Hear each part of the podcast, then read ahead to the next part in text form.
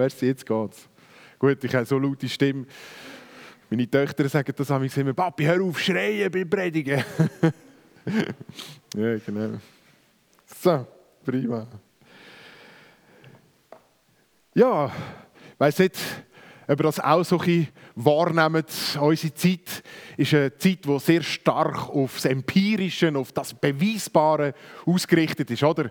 Ähm, es muss immer alles irgendwo noch mit fassbar, erklärbar sein und dann nachher sind alle Menschen beruhigt und dann weiß man, aha, so funktioniert es. Sobald etwas so ein ja, wie ein Wunder aussieht, dann nachher ist man gerade überfordert, dann nachher versucht man gerade irgendwelche Erklärungen zu machen. Ja, das Wetter ist halt so gewesen, oder ja, jetzt die Einflüsse von irgendwelchen, ähm, was auch immer, äh, physikalischen Abläufen haben das jetzt so bewirkt. Man hat einfach Mühe, mit dem Thema Wunder umzugehen. Und trotzdem, die Realität ist die, dass äh, Wunder gleich immer wieder irgendwo die Leute faszinieren meine, die Esoterik hat einen Zulauf, das ist unglaublich, was da, was da abgeht. Und die Leute äh, machen Sachen, wo man eigentlich denkt, hey, das ist ja hirnverbrannt. Nur um dass sie können ein Wunder erleben können. Zeigt ja auch ein Stück weit auf die Grenzen von unseren Möglichkeiten, die Grenzen von dem, was der Mensch eben weiß. Und gerade dort, wo dann nachher der Mensch nicht mehr weiter weiß, dort kommt plötzlich dann wieder äh, das Bedürfnis, hey, ich möchte ein Wunder erleben. Ich kann mich erinnern an eine Frau, die Krebs hatte, Brustkrebs hatte und sie war im letzten Stadium. Und ja, die Mediziner haben eigentlich gesagt, wir können nichts mehr machen. Und dort hat sie sich dann geöffnet, für, um dass man für sie beten konnte. Oder dass man irgendwie eben ein Wunder erwartet hat. Sie war nicht nur ein Wetter, sondern hat einen Stein gekauft und hat mit dem, der Energie von dem Stein gehofft, dass sie dann nachher geheilt wird und so weiter. Also ja, das war noch interessant. Vorne ist man sehr stark sich fokussiert auf das Wissen, auf die Wissenschaft und eben Medizin, Naturwissenschaft. Und dann plötzlich, wenn es nicht mehr äh, geht, dann nachher, ja, kommt man irgendwie wieder zurück zum Wunder. Wir hätten einmal eine Umfrage gemacht in Deutschland, gefragt, ja, wie viele Leute glauben dann gleich noch an Wunder, trotz unserem, unserem wissenschaftlichen Fortschritt, unserem Wissen, das wir haben. Und dann gleich über 60 Prozent gesagt, mal, Wunder, da, glauben sie mal, da ist etwas Übernatürliches möglich. Die Frage, die sich natürlich dabei stellt, wenn es um Wunder geht, ist immer dann auch, hat das etwas mit Glauben zu tun? Glauben und Wunder, hängen das irgendwo irgendwie zusammen? Und eben, es gibt dann Leute, die dann äh, auch haben, wenn ich glaube und richtig glaube, dann nachher passieren dann Wunder. Ähm, eben zum Beispiel geht man an einen Kraftort, man pilgert irgendwie nach Lucht und versucht dann nachher auf diese Art und Weise äh, dort ein Wunder zu erwarten, glaubt, dass dort dann nachher an dem besonderen Ort das Wunder passiert. Jetzt äh, ist das schon bereits, äh, kann ich das wieder zurückmachen? Da? Ah, okay. Äh, bin ich? Gut. Eigentlich noch gar nie nicht. Also, dass gar nichts ist beim Bildschirm. Genau. Entschuldigung, sorry. Ich bin da vielleicht ein bisschen zu wenig vorbereitet. Eben, die einen, die zum, zum Kraftort gehen, das Wunder erwarten, andere eben, wo wie die Frau äh, einen Kristall kaufen und dann nachher auf die Art und Weise ein Wunder erwartet. Und das ist schon die Frage. Also, wir merken mit unserer Wissenschaft, wir haben unsere Grenzen. Wir, wir, wir können nicht alles machen, ist klar. Und manchmal braucht es auch irgendwo ein Wunder oder erwarten wir auch irgendein Wunder. Aber die Frage stellt sich natürlich, ja, wie, was können wir dann dazu beitragen, dass ein Wunder kann passieren kann? Wie, denn, wie sind denn Wunder möglich? Weil, wenn wir in die Bibel schauen, wenn wir das Evangelium lesen, dann merken wir, da war Jesus, der hat ständig irgendwelche Wunder gemacht. Also sind Leute geheilt worden, wo man denkt, das ist nicht möglich. Dort zumal mit diesen äh, medizinischen Möglichkeiten, die sie hatten, das, ja, und es ist wirklich übernatürlich passiert. Leute, die wieder gegangen sind, die wieder gehört haben, wieder gesehen haben, äh, die vom Aussatz geheilt worden sind. Und ich glaube darum, dass es mal gut ist, wenn wir uns im Zusammenhang mit Wundern mal überlegen, mal hören, was sagt denn Jesus, wenn es ums Thema Wunder geht. Was sagt er, welche Rolle der Glauben im Zusammenhang mit Wunder spielt? Und wir finden da ein ganz interessantes Gespräch eben im Lukas 17, 5 bis 6, wo äh, Jesus mit seinen Jüngern geführt hat. Und jetzt denke ich, jetzt müssen wir eins zurück. Ah, jetzt äh, ich muss auf die erste Folie. Genau. Herzlichen Dank. Die Apostel, die Jünger sagten zum Herrn, gib uns mehr Glauben. Logisch, wenn wir mehr Wunder sehen wir brauchen mehr Glauben. Das ist die Logik der, der Jünger. Der Herr, also Jesus aber sprach, hättet ihr Glauben wie ein Senfkorn, würdet ihr zu diesem Maulbeerbaum sagen, reiß dich samt den Wurzeln aus und verpflanze dich ins Meer, und er würde euch gehorchen. Was Jesus da ganz klar sagt, ist, Glaube und Wunder, das hat einen Zusammenhang. Das ist so. Also wenn ihr Wunder erleben wollt, dann braucht ihr Glauben. Ist einfach so. Ganz klar. Der Glaube kann also außerhalb von irgendwelchen äh, physikalischen Gesetzmäßigkeiten, naturwissenschaftlichen Gesetzmäßigkeiten etwas bewirken. Übernatürlichkeit. Wer glaubt, der darf erleben, dass Sachen passieren, die nicht erklärbar sind. Dass eben auch Zeichen und Wunder können passieren Also dass außerhalb von dem, was man menschlich fassen kann, kann etwas erleben. Aber was in der Antwort von Jesus da ganz deutlich wird, ist, es braucht nicht viel Glauben, um dass das wirklich passiert. Es braucht ganz, ganz, ganz wenig Glauben. Ich habe hier das Bild vom, wenn es jetzt geht. Oder jetzt. Genau, jetzt. Entschuldigung, ich bin überfordert mit dem Gerät. Braucht es auch ein Wunder dazu? nein. Jesus sagt, okay, es braucht Glauben, damit Wunder passieren. Das ist Abhängigkeit. Und er sagt, es braucht ganz, ganz, ganz, ganz wenig Glauben, um das Wunder passieren Und eigentlich ist es ja fast eine Provokation, weil die Jünger kommen ja mit der Frage, die Apostel kommen mit der Frage, wie können wir mehr unseren Glauben, wie können wir viel Glauben haben, damit wir ganz viel Wunder machen können, damit großartige Sachen passieren können. Und das ist schon eine Provokation. Sagt, Jesus, Jesus sagt, es braucht ganz, ganz, ganz minzig kleine, kleine Glauben, um dass wirklich großartige Sachen passieren. Ich meine, wer hat schon von euch ähm, einen Baum gesagt, hey, bewegt die dort in, wie heißt der Bach da dran? Aar? Ja, aha. Der Aar, stimmt, aber es hat ja hier so ein Schmölerbach, das ist ein Nebendings von der Aar. Okay, alles klar. Jetzt, jetzt, bewege ich mich auf dünnem Terrain. okay, also, der Aare. Beweg mal den Baum, be, be, äh, du Eiche, gang hier in die Aare rein. Wer hat das mal erlebt? Mit einem kleinen, kleinen, kleinen Glauben könnte man das eigentlich bewirken, sagt Jesus da. Ha. Wow, nicht schlecht, oder? Und es macht deutlich, die Apostel die haben nicht annähernd einen solchen Glauben. Die, die, die, die Jesus fragen, die haben nicht einmal die Möglichkeit, um das irgendwo noch zu bewirken. Und Jesus möchte damit sagen, dass, liebe Jünger, liebe Apostel, hey, ihr habt ein völlig falsches Verständnis von dem Glauben, wo Wunder wirkt. Ihr seid irgendwie eingeschränkt in eurem Blick, was ein Glauben ist, wo Wunder bewirkt.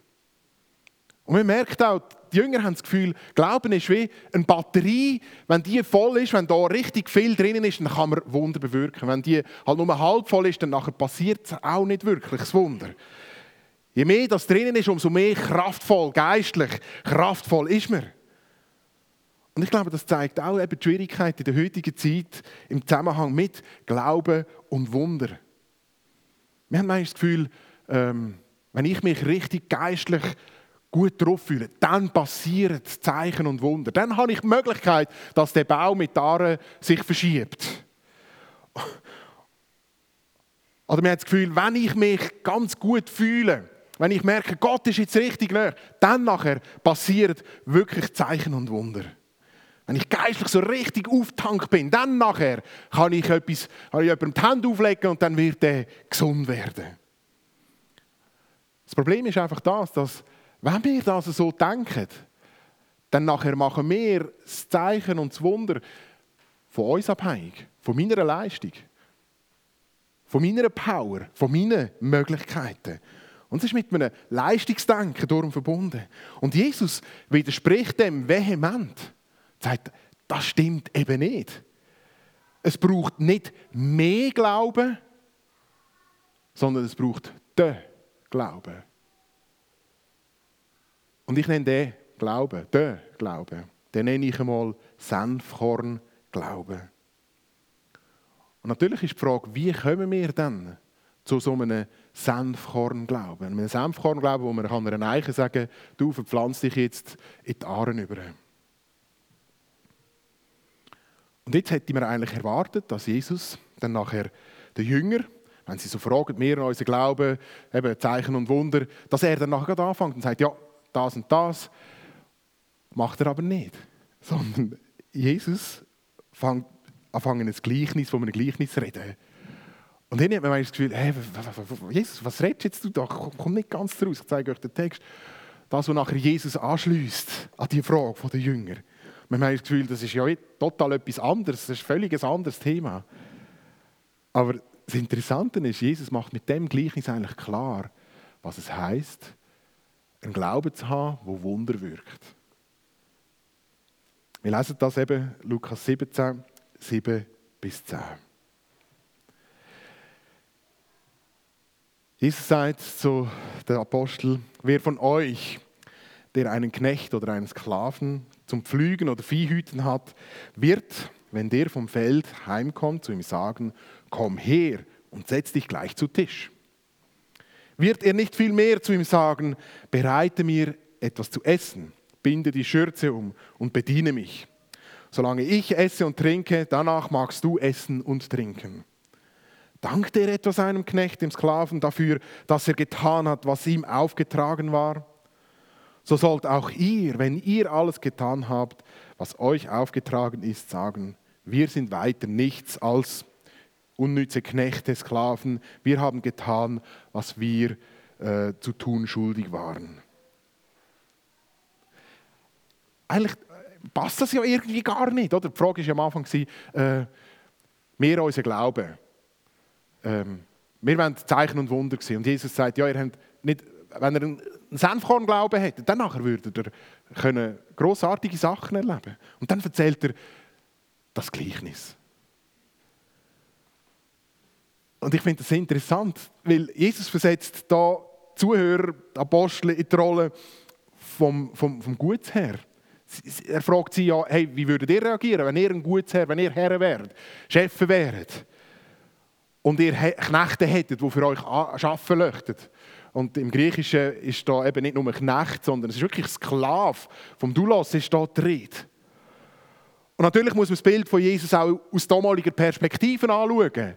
Weil damals war es eigentlich ganz normal, dass Sklaven für einen geschaffen haben. Oder in dem Fall für die Oberschicht haben Sklaven geschaffen. Und der Sklave war einer, das war nicht ein Angestellter, der den Lohn bekommen hat, sondern das war nicht einmal ein Mensch, sondern es war ein Gegenstand. Man ist mit denen so umgegangen wie mit einem Stuhl, wie mit einem äh, Predigerpult. Einfach ein Gegenstand, ja, nicht, nicht mehr wert. Der Herr, der Chef, hat über die können verfügen, hat mit ihnen können machen, was, was er wollte. Weil es ist ja ein Gegenstand war. Nichts mehr. Und gerade vor dem Hintergrund kommt das Gleichnis eine enorme Schärfe über. Merkt ihr es? Es ist unglaublich, was da Jesus in dem Gleichnis seinen Jüngern und dem Fall auch uns weitergibt im Zusammenhang mit einem Glauben, wo Zeichen und Wunder soll wirken soll.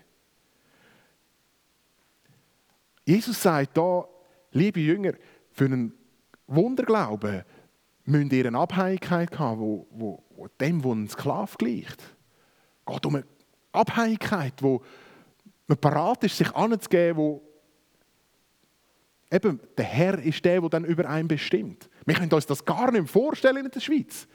Wir, die ja schon bereits äh, aufbocken, wenn irgendwie die Regierung äh, irgendwelche Regeln erlaubt. Wir haben das in der Corona-Zeit so ein bisschen gemerkt, wie schwierig das ist. Also ich selber auch. Ich bin einer der Ersten, der da aufgemockt hat. Oder? Direkte Demokratie und ja, geht doch gar nicht. Und jetzt soll man, so wie Jesus das da sagt, wie ein Sklave sein, uns quasi brauchen lassen, wie ein, wie ein Gegenstand. Das ist krass, was da Jesus eigentlich sagt. Und er betont das ja richtig. Das Herren-Sklaven-Verhältnis. Das Bedürfnis vom Sklaven, die müssen hinten anstehen. Zuerst kommt der Herr, zuerst kommt der Chef. Es geht um ihn und nicht um den Sklaven. Und Jesus möchte damit deutlich machen, dass Glaube, wo Zeichen und Wunder wirkt, im Grundsatz mit einer tiefen, tiefen Abhängigkeit zu tun hat. Der Wunsch der Apostel nach mehr Glauben bedeutet nicht mehr Autorität zu haben. Versteht ihr? Nicht mehr Power zu haben, mehr Macht zu haben. Ich, wow, hey, wow, das passiert, wenn ich die Hände auflege. Wow, wenn ich dem Baum sage, dann nachher, wow, ich bin, ja. Sondern es bedeutet Abhängigkeit, in Abhängigkeit stehen. Nicht mehr und unsere eigenen Wünsche sind im Vordergrund, sondern unser Herr. Er ist der Chef. Er bestimmt, was Sache ist. Und ich glaube, dass wir hier in der Schweiz hier noch durchaus etwas zu lernen haben, zurückzustehen, ihn bestimmen zu lassen, ihn als Chef in unserem Leben zuzulassen.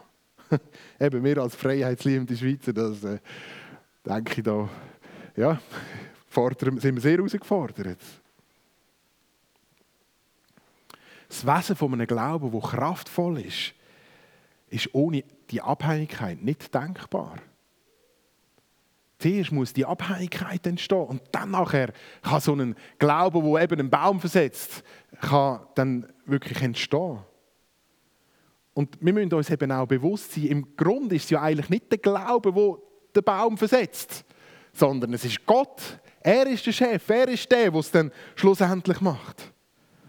Und da stellen sich im Zusammenhang mit unserem Alltag natürlich grundlegende Fragen. Mache ich mein Leben von mir, von dem, was ich kann, was ich bin, abhängig? Mache ich mein Leben von dem, was die Menschen um mich herum sagen, abhängig? Bestimmen sie, wer ich bin? Oder ist es wirklich der Chef, der Herr, der mein Leben bestimmt? Bin ich bereit, jeden Teil von meinem Leben von Gott und seinen Befehlen abhängig zu machen? Sich unterordnen sich einordnen. Ich finde das mega herausfordernd. Also ich merke, dass, wenn ich das so sage, oh, bin ich, bin ich da bereit, wirklich Gott gehorsam zu sein? Auch dann, wenn es unangenehm ist. Thema Vergebung. Mich jemand verletzt, dann nachher ist meine Reaktion doch ganz klar, ich verteidige mich. Und ich versuche meine Position dem mitzuteilen und ich habe ja schließlich auch recht. Und Jesus sagt, hey, wenn du nicht kannst vergeben, dann kann ich dir auch nicht vergeben. Also das sind ganz krasse Forderungen, die da Jesus an uns stellt, wo wir wie bereit sind zu sagen, jawohl, okay, ich ordne mich dem Befehl von Jesus unter, ich vergebe. Verstehen ihr? Also das ist einfach ein Beispiel. Ähm, oder ein anderes Beispiel ist auch, ich kann mich erinnern, ähm, ich, ich, liebe es, Tennis zu spielen. Vielleicht habe ich das auch schon mal gesagt. Und ähm, bin regelmäßig dann auch im Tennisclub und dann meistens nachher geht man ja noch ein Bier zusammen trinken.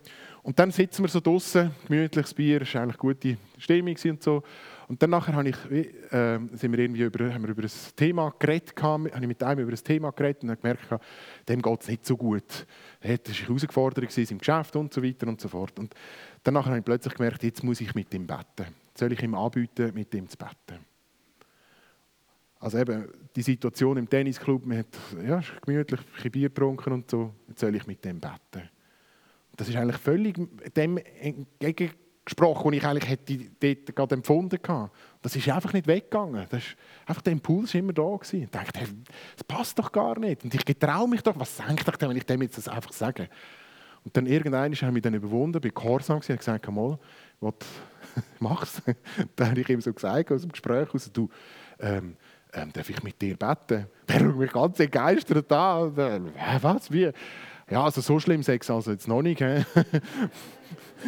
und er hätte nicht mit sich beten lassen. Aber für mich ist es wie eine, wie eine Erfahrung gewesen. Bin ich parat, mich diesen Befehlen von Gott zu unterordnen? Ich meine, was er dann mit dem macht, ist mir dann eigentlich egal. Aber ich habe gemacht, was mir befohlen worden ist. Verstehen ihr? Und ich glaube, das ist die Grundlage von einem Glauben, der Wunder wirkt. Wenn wir bereit sind, gehorsam zu sein, in jedem Detail hinein. Ich finde das, für mich, mich, persönlich fordert das enorm raus. Auch, auch, im Zusammenhang mit, mit dem Thema Berufung. Wir begleiten jetzt jemanden bei uns in der Gemeinde, der möchte, äh, unerreichte Völker unter unerreichten Völkern arbeiten äh, in der Mission. Und das sind enorme Schwierigkeiten, die da auf einem zukommen. Und wo man auch sich muss Gedanken machen muss, geht zum Leben und da bin ich parat, mein Leben anzugeben für, für, für meinen Herr, für Jesus Christus und so Sachen. Oder auch das Thema Finanzen. Pff, auch wieder ein Thema, wo die Schweizer gar nicht so gerne haben, darüber zu reden, das Thema Finanzen. Wer ist Herr über meine Finanzen? Man sagt dann schon, ja, so einen kleinen Teil gebe ich dann ab, aber den Rest mal schaue ich. Wer ist, der, wer ist Herr über meine Finanzen? Wer bestimmt solche die Hauptpositionen im, im Budget? Ich glaube, wenn wir einen Glauben wollen, der Wunder wirkt, dann nachher kommen wir um die Abhängigkeit nicht um. Und ich habe mich einfach so gefragt, und das frage ich mich selber auch, ist das echt unser grosses Problem in der westlichen Welt? Dass wir das Gefühl haben, wir können es besser, wir haben es im Griff. Und dass wir so wie nicht in dieser Abhängigkeit zu Gott stehen. Weil wir einfach wie fest das Gefühl haben, wir können es selber. Ich möchte kurz beten, es geht zu empfinden zu beten. Herr, danke vielmals für den Impuls jetzt auch zu deren Abhängigkeit. Und Jesus, du siehst, wo wir, wo wir uns das Gefühl haben, wir haben es im Griff, wir haben es unter Kontrolle. Dort, wo, wo, wo wir das Gefühl haben, wir wissen es viel besser auch als du. Das machen wir nicht einmal bewusst manchmal, sondern es ist einfach wie eine, eine Haltung, die wir einnehmen. Und ich bitte dich einfach, dass du gerade jetzt auch, heute Morgen, in unsere Herzen hineinredest, uns aufzeigst, wo dass du nicht Herr bist, wo dass wir nicht unsere Abhängigkeit zu dir beginnen. Herr, es wäre doch so cool, wenn auch gerade hier in Bargen dürften Zeichen und Wunder passieren, mehr Zeichen und Wunder dürften passieren, Glauben dürfte entstehen, wo Wunder bewirkt. Und so bitte ich dich einfach, dass du uns zeigst, wo dass wir ähm, selber regieren und nicht in dieser Abhängigkeit zu dir stehen. Hilf uns, dass wir wirklich das tun können, was du möchtest. Da in Bargen, dass dein Wille soll geschehen und nicht der Wille vom Menschen, nicht der Wille von irgendwie äh, Ideen, die wir haben, sondern dein Wille soll geschehen. Ich danke dir einfach, dass du eingreifst, jetzt gerade auch mit deinem Heiligen Geist. Das darf sichtbar werden, wo unser eigener Wille äh, sich durchsetzen möchte und wo dein Willen ist. Danke dir dafür.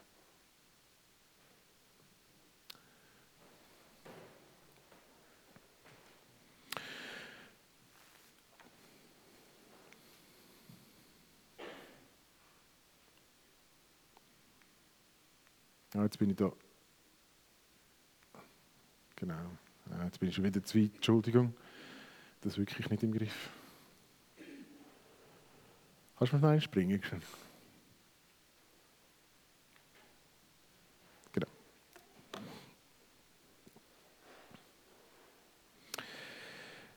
Was ist es denn nachher? Am Schluss der Sklave sagen lässt. Muss ich gleich wieder zurück. Das ist eigentlich schon auch noch unglaublich provokativ. ich weiß nicht, ob euch das, äh, ob euch das auch so aufgefallen ist, wenn ihr das gelesen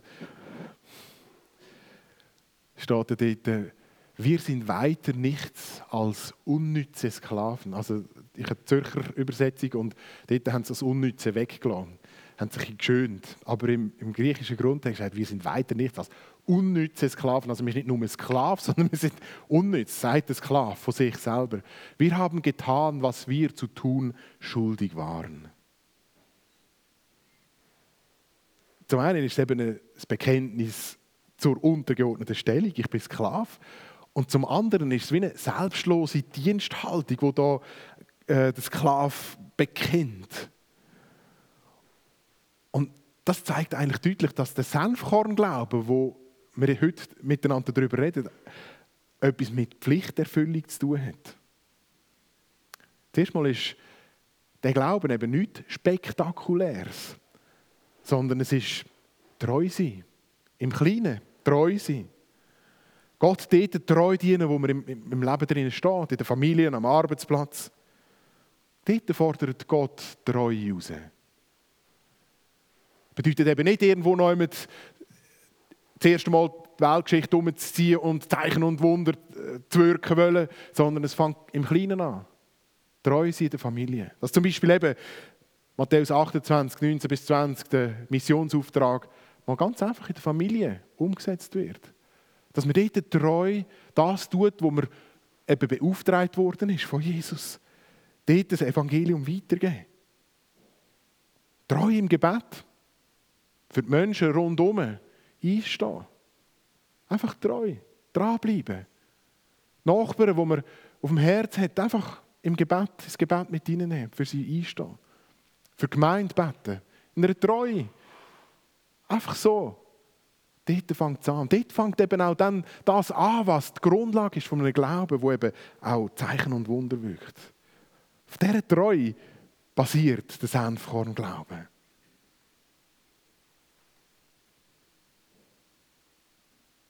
Und dann eben so das provokative, unnütze Sklave.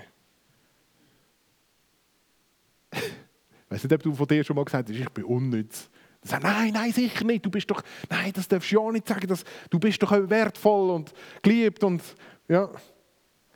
Aber Jesus sagt das ganz provokativ auch darum, dass es eben nicht darum geht, dass wir uns die Gunst von Gott erarbeiten können. Wir sind, also das ist mega krasse Aussage, aber es ist Realität.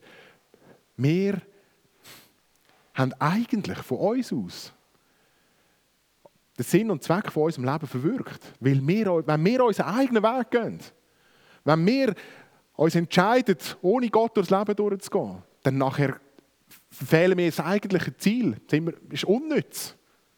Nützt nicht viel. Also ist ja auch irgendwie nachvollziehbar, oder? Der Mensch ist für einen Zweck in die Welt hineingesetzt worden. Und durch das, dass der Mensch sagt, nein, nein, ich weiß es viel besser als der, der mich geschaffen hat, und ich mache das, was ich will, ist ja logisch, denn nachher ist der Mensch zweckentfremdet, oder? Also der Mensch schafft für sein eigenes Ding. Und darum unnütz. Darum unnütz. Und wenn wir uns, oder wenn Gott uns annimmt, macht er mit dem uns wieder nütz, nutzbar. Verstehen ihr? Und wir können die Nutzbarkeit nicht selber machen. Das ist eine Gnade. Gott begegnet uns in Gnade und sagt, in Jesus Christus mache ich euch wieder nutzbar. In Jesus Christus dürft ihr wieder in dem leben, dass ihr eben auch einen Glauben haben könnt, der Zeichen und Wunder wirkt. Es ist nicht unsere Leistung, die uns dort bringt, sondern es ist die Gnade von Gott, dass er durch Jesus Christus, der für uns am Kreuz gestorben ist, der am dritten Tag auferstanden ist, die Möglichkeit gibt, dass wir wieder zurück in die Nützlichkeit hineinkommen. Es ist Gottes freiwillige Entscheidung, dass er dich und mich erwählt hat. Er müsse das nicht. Aber er hat es gemacht. Und er macht so deutlich, wie unglaublich groß die Liebe von Gott für uns Menschen ist.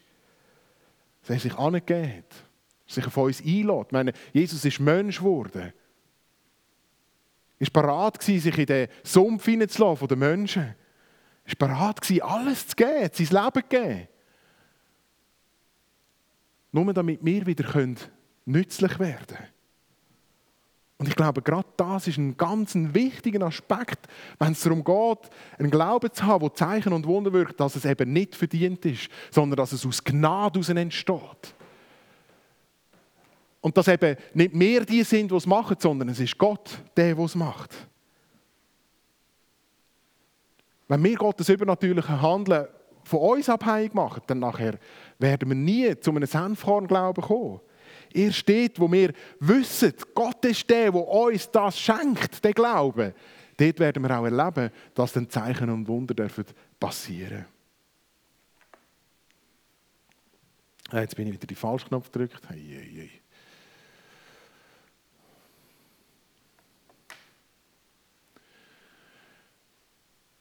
Senfkorn-Glauben. Glaube, wo Zeichen und Wunder wirkt. Ist ein Glaube, wo es darum geht, dass wir uns Gott unterordnen. Dass wir einfach treu unsere Pflicht erfüllen in unserem Alltag drinnen.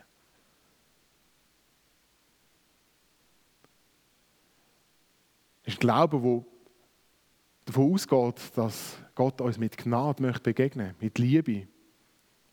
Dass er uns annimmt, dass er der ist, der uns nützlich macht. Dass er der ist, der uns dort anstellt, wo wir brauchbar sind.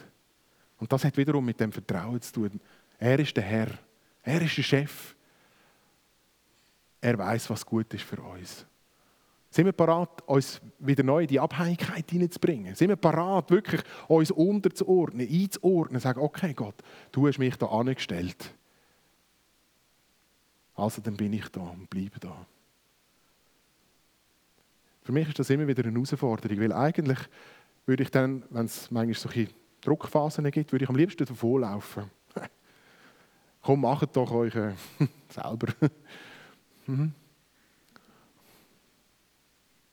Gehorsam bedeutet auch eben dann zu sagen, okay, nein, ich bleibe da. Du bist der Chef. Du bist der Chef. Ich mache das, was du sagst. In Treu. Pflichterfüllung. Und in der Erwartung, dass eben Gott uns beschenkt mit einem Glauben, der Zeichen und Wunder wirkt.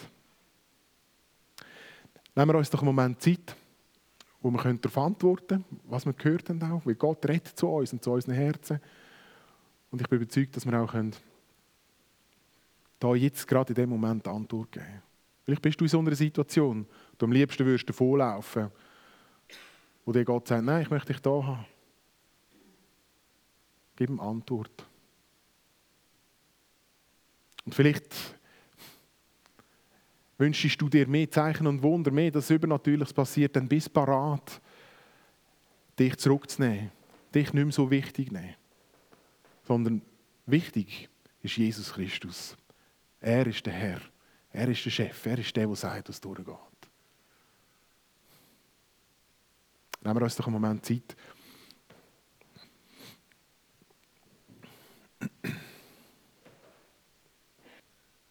Die Lehreinheit, wenn es um Zeichen und Wunder, um diese übernatürliche Wirken geht. Es darum geht, dass wir durch unseren Glauben auch dürfen Zeichen und Wunder erleben. Du siehst, wo wir stehen im Moment mit unserem Glauben.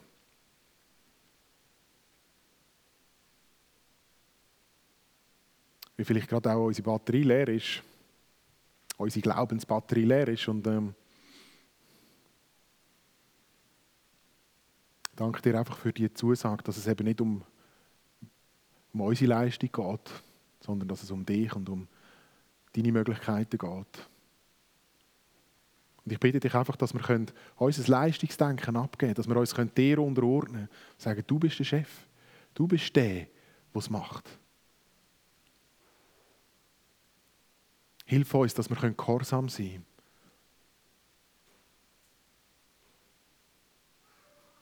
Hilf uns auch dort, gehorsam zu sein, wo es uns vielleicht nicht so einfach fällt.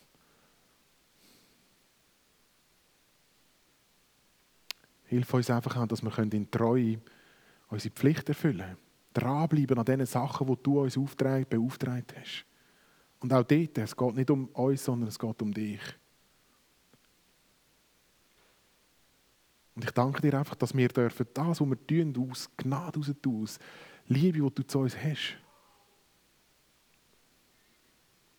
Und wo wir dürfen merken, dass gerade dort, wo wir in dieser Treue drinnen stehen, dort, wo wir dich machen lassen, Zeichen und Wunder dürfen passieren.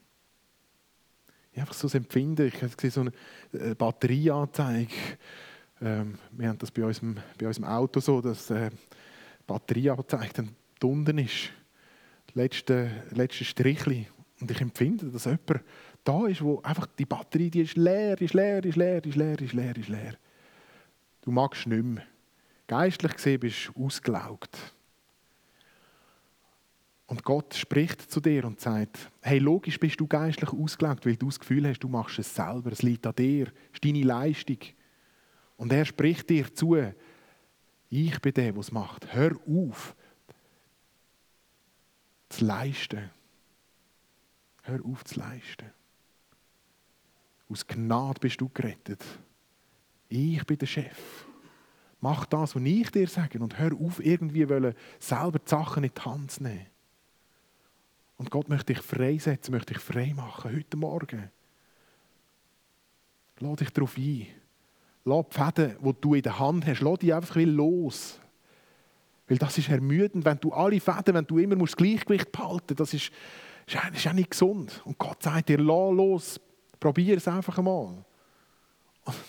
Und du wirst sehen, es wird funktionieren, es wird verheben. Wir wollen dich wirklich loben und preisen, du wunderbarer Gott, wo alles im Griff ist. Siehst, wo Druck da ist, wo Spannungsfelder da sind. Du hast es im Griff. Und wir dürfen wissen, dass du uns dreist und begleitest. Du bist ein wunderbarer Gott. Amen.